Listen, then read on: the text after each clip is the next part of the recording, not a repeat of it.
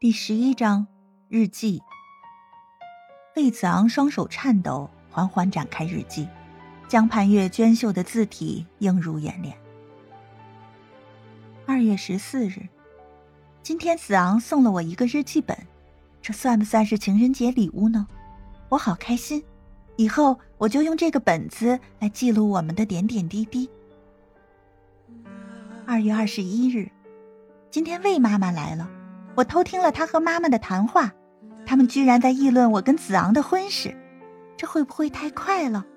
子昂心里是怎么想的？他真的喜欢我吗？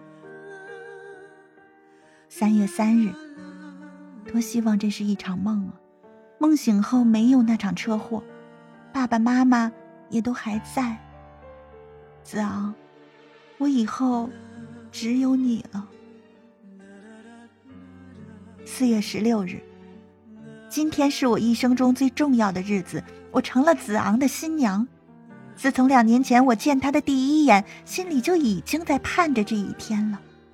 可当这一切成为现实，又显得那么不真实。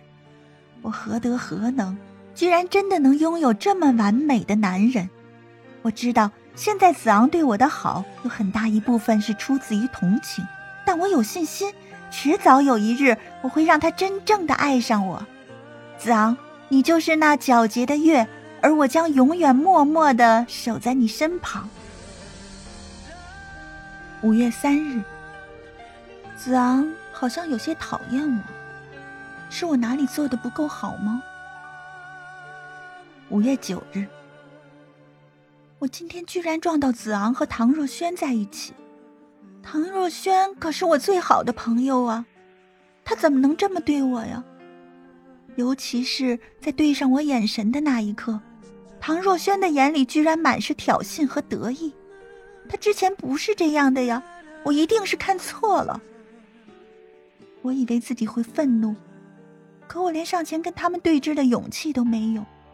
我怕子昂会因此讨厌我。爸爸妈妈，我是不是很没用？我该怎么办呢？六月一日，外面的雨很大，我很冷。刚刚跟子昂吵了一架，为什么他不肯相信我呢？唐若萱是自己撞上车子的，我压根儿就没碰到他。这么拙劣的苦肉计，子昂居然相信了。子昂口口声声说我是一个恶毒的女人。他鄙夷的眼神让我心冷如冰，我百口莫辩。这才刚刚开始的婚姻，我越来越没有把握了。魏子昂抬起头，飞快的抹了一把眼泪，生怕泪水打湿了自己。回想当初自己为了唐若萱受伤回家指责江盼月，态度是何等粗暴，甚至还打了江盼月一巴掌。江盼月对婚姻的全部憧憬，想必就是在那一天出现裂痕的吧。缓了一会儿，他往日记的后面翻了翻，找到了近两个月的内容。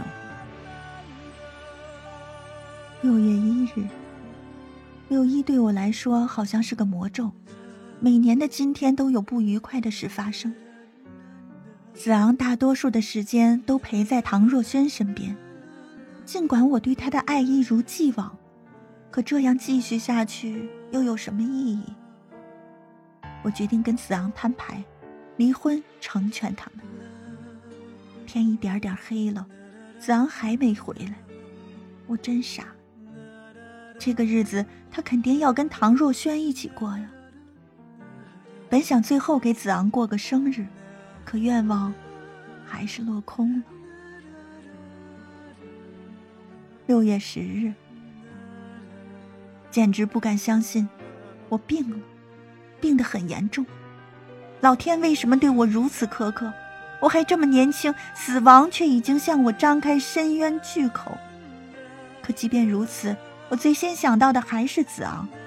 他知道这个消息会同情我，还是会庆幸自己从此摆脱一个麻烦？我该告诉他吗？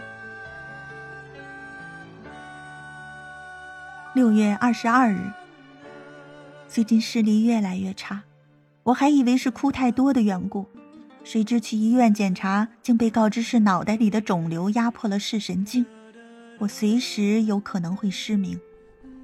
这也就意味着，说不上从哪天开始，我就再也看不到子昂的脸了。我多想抓住能跟他在一起的每分每秒，可子昂回家的次数越来越少，我只能整日对着他的照片，把他的眉眼。一点点篆刻到我的心里。今天我试着向子昂索求三个月，希望在此期间我们能好好相处。这对他来说只是很短暂的一段时光，却是我的全部余生。毫无意外的，子昂拒绝了。我真傻。魏子昂再也忍不住了，合上日记后嚎啕大哭。江盼月卑微恳求他的情景依稀还在眼前，而他何其残忍！对不起，盼月，我对不起你。魏子昂喃喃说道。另一边，昔日门可罗雀的唐家又恢复了久违的热闹。唐父趾高气扬的抽着雪茄，向朋友夸下海口。商海沉浮，哪有不经历低谷的？立刻有朋友会心追捧。城里谁不知道唐大小姐马上就要成为魏氏集团的少奶奶了？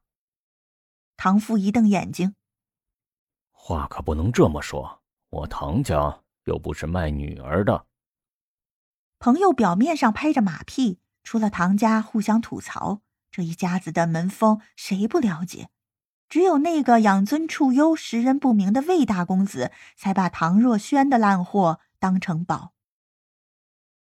唐若萱并不知道别人对他的议论，他手臂的伤口已经结痂，下一步就是要除疤了。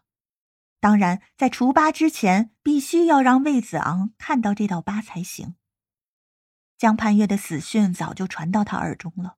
这几天他没联系魏子昂，已经等了这么久，马上鱼儿就要咬钩了，他一点都不着急。